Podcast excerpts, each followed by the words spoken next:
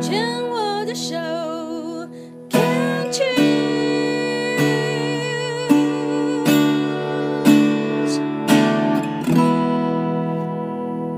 欢迎继续收听黛比的生命花园病虫害防治，继续跟凌云聊一聊。凌云非常年轻，那在六年前呢，发现自己的泌尿系统的上皮有一个癌症，是在呃右侧的肾。那当时已经是三期了，采取的手术治疗方式是腹腔镜手术、膀胱输入化疗药物。因为我很喜欢，嗯、呃，从生病不是只有在当时，因为我们还要回溯到整个从小到大。嗯嗯嗯。所以你想那样的一个担忧自己的资源不够，你是从小就开始的？我从小就就开始想要跟姐姐不一样。你就要一直处心积虑的去思考，其实肾其实主要的就是那个思虑，嗯哼，你就在一一直在一直在想，一直在想，一直在想，我要怎么做，我要怎么样、嗯、要确实表现，我想很多，对，我是想很多的人，对，嗯，所以其实这个它不是一天两天，嗯，那再加上你的工作确实的那个要求是这么的高，那个那个 demanding，那个那个要求是非常高的，是。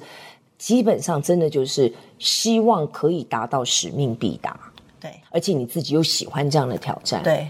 但是相对的就，就当时最大的舒压方式是什么？嗯、呃，我其实因为我从小是学跳舞，所以我后来就是都是走瑜伽啊，然后呃，Pilates 这种去运动，嗯、对，皮拉提斯，嗯，那嗯一个。一个礼拜大概几次？那个时候就很长，只要有时间就去，因为入会员嘛，每每个礼拜大概去个两三次，一定要。OK OK，所以嗯，因为我自己的肾上腺素，我是我后来发为什么发现，嗯，那个肾上腺素对于我。的影响很大，是因为我们的工作也是非常的压缩，嗯，要在短时间之内达到一个 performance 一个表现，然后在那个短短的一个活动主持两个小时之内，你要能够达到客户，譬如说年终尾牙、春酒客户的要求，然后你还要能够掌控全场，那个真的完全要靠肾上腺素，嗯，然后那个肾上腺素飙高了之后，然后你松懈下来之后，我是怎么发现的？我昨天还在跟朋友聊，我说我发现就是。我活动一结束之后，我会停不下来，嗯，我会一直讲话，一直讲话，一直讲话。然后呢，在回家的路上，如果是我开车，我就会一直打电话找人讲话。如果那个人没有空的话，我就会挂电话再去找另外一个人。就一路上要一直讲，一直讲，一直讲，讲好像要把我那个肾上腺素慢慢的讲完。嗯，可是后来发现这样子的。持续的这样上上下下，对我来讲我没有办法调节，所以我后来得了忧忧郁症。嗯，所以为什么会有所谓的自律神经失调？就是那个交感副交感神经的那个那个完全的太。集中在某一个地方，然后你根本降不下来，你的你的副交感根本没有办法去调节，嗯，所以很多人什么自律神经失调，其实是在这里，嗯，是没有找到一个最适合你的方法，跟你没有觉察说，哦，我好像现在的交感神经跟肾上腺素整个在飙高了。我也见过，因为我后来在玩铁人三项，嗯，我真的有一个女女女的跑友，她在。上上礼拜，我们去参加一个铁人三项的比赛。我是游泳的接力，他是跑步。他跑完二十一 K，他跑回来之后，他就是一直是这样讲话的，是这样讲话的，没有停。然后讲了二十分钟，他还是这样子讲话。然后一直讲到我们要送他回饭店，然后在车上他还在这样子讲话。然后他自己没有发现，嗯，可是我发现，然后旁边已经都安静了，嗯。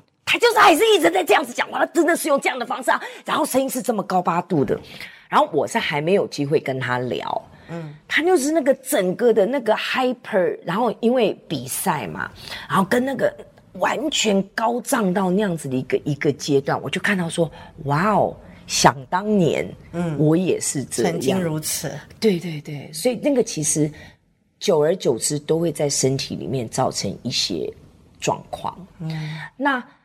当时医生终于发现到，就是发现的时候，回到你身上，是因为做内视镜，内视镜的泌尿道发觉根本伸不进去，对，整个癌细胞肿瘤已经是一路延伸，从肾往下长，对，然后嗯。回到那个 moment，你被宣布是这样的时候，那时候先生在旁边，不在，我一个人在病房，然后医生就走进来。那因为他还是有采样要等化验报告，化验报告要大概要一周的时间，嗯嗯嗯，所以他走进我病房的时候，他就跟我说：“我们刚刚内视镜，呃，因为他等我麻醉退嘛，他就跟我说，我们内视镜的结果是这个样子。”其实，在这个地方，百分之九十九就是恶性肿瘤了。然后他讲完，他就走了，他就离开我的病房。然后我一个人就在那边啊，什么？那是什么？你什么星座啊？我是天蝎座。OK，对。然后那时候，因为我自己一个人在病房，没有家人。然后他来告诉我这件事情的时候，我就整个很 shock。然后我想说，这是什么？我没听过，什么叫做泌尿系统上皮癌？对。他直接就讲是泌尿系统上皮癌。对，嗯，他说这个地方百分之基本上九十九就是恶性肿瘤，当然我们还是等化验报告。嗯，但是这个地方这个恶这是恶性肿瘤。我说所以是癌症，他说对，这叫做泌尿系统上皮癌。他讲完他就走了，然后我就一个人在那边不知道是什么，我就赶快拿起手机开始查，一直查，一直 Google。对啊，你的年纪应该就是。谷歌大神是你的好朋友，对，但是我又很怕很多医生不喜欢病人 Google，对，因为他们觉得那你就找 Google 就好了，你为什么要找我？所以我每次 Google 完要问他问题，我都很小心，就会说、嗯、这个真的也跟你的职业养成有关系，就是发问或者是要收集资讯的时候，都要没有办法。我认为，我直觉认为没有办法很直接的去问，然后就变得要拐弯抹角，然后要言辞包装一下，再送出你的问题。对，因为我会看医生的的表情反应，因为你是服务业嘛，我会去看到他的表情对不对？这个问题我到底问的对不对？或是问了以后我好像像个傻瓜一样。你有没有在你的人生当中到目前为止？勇敢的，就直觉的把自呃，不要讲直觉，勇敢的、直接的把自己的疑问，还是语带尊重的，但是是活出自己的想要的样子，就直接的去跟对方核对，提出你的问题。应该只有对家人会这样子，就是比较没有那么 care 对方的。想法或者是他的感受，我会比较直接的提出我的呃需求。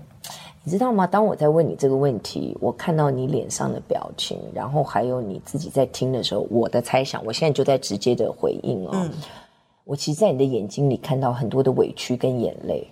嗯，没有啦，是我眼睛本来就比较水一点。这是我的我的解读。你在这样的服务业工作多久了？就一直啊，从毕业到现在啊，到嗯，二零零八年，然后一直到我生病那一年，嗯，对，嗯，所以我看到的委屈跟，因为我刚刚有跟你讲过，就是说癌种的不同跟职业也有不同。就是乳癌大部分是 caretaker，对。那虽然你的顶级管家也是 caretaker，也是照顾者，可是护士跟老师这样类型的照顾者，他们去照顾的是一个行为能力比较弱的人。嗯。可是你的顶级管家照顾的是反过来的，对。你是被要求的，他们必须要去付出，去要求别人，你变成他们要付出，嗯，你只能接。对，而且你接是要完全的承接，你不能含扣，嗯、就是不能反抗，嗯、也不能 say no。嗯哼，就算办不，你要等于就是使命必达的那种。嗯、我在猜想有很多很多的不合理，或者是你的委屈，不见得是客人的错，但是他们就是想要这样，嗯、你就是一个必须要达成这样子目标的人，达成这样要求的人，你自己的委屈跟。跟呃不舒服，其实是没有地方可以去倒出来的，除了瑜伽，除了皮拉提斯以外，或者喝点酒，只有一点嘛？没有，就是我呃，其实那个当下，我从来不会觉得客人的要求是不合理，因为我们一直被训练的就是你的职业养成，嗯，他们做什么要求，就是我们就是要做，因为如果他真的非常不合理，他早就已经被列为黑名单了。嗯嗯嗯，对，所以我从来没有因为这样觉得委屈过耶。对呀、啊，有没有？那你现在回想一下，现在我刚刚回想，真的没有诶。因为我就说我非常 enjoy 在工作里面，对，你把它合理化了。对，我一直都觉得本来就应该这样。对，我觉得这个工作就是如此，然后我也很享受那个当下。嗯，对。然后我一直以为我的病因是源自于时间压力，对，我没有想过是肾上腺素或者是呃工作的性质啊，或是成长的关系，这些环境什么的。我一直觉得是我的时间压力。那我刚刚呃，从刚刚到现在，你自己这样子听起来，你认为呢？有没有一些相关联？有，我觉得肾上腺素这件事情让我蛮呃，今天就是说啊、哦，原来如此。因为那时候每一次一下班之后，我的肾上腺素高到就是我做事情手都还在抖。嗯，然后我回到家的时候，呃，我还会不断的服务我的父母。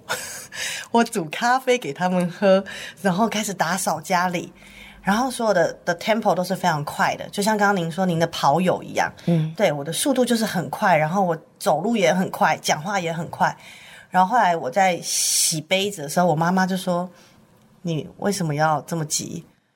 我说：“啊，我刚下完班，我那个觉得我整个人还还好好喘，还很整个都很嗨的那种状态。”然后他就说：“你不行这样子，你要放松，对，你要把那个情绪给抓回来。”听起来你的妈妈是一个好妈妈，而且是一个非常棒的观察者。嗯，因为她也是你生命当中除了给予你生命的人之外，她也是你最大最大的贵人。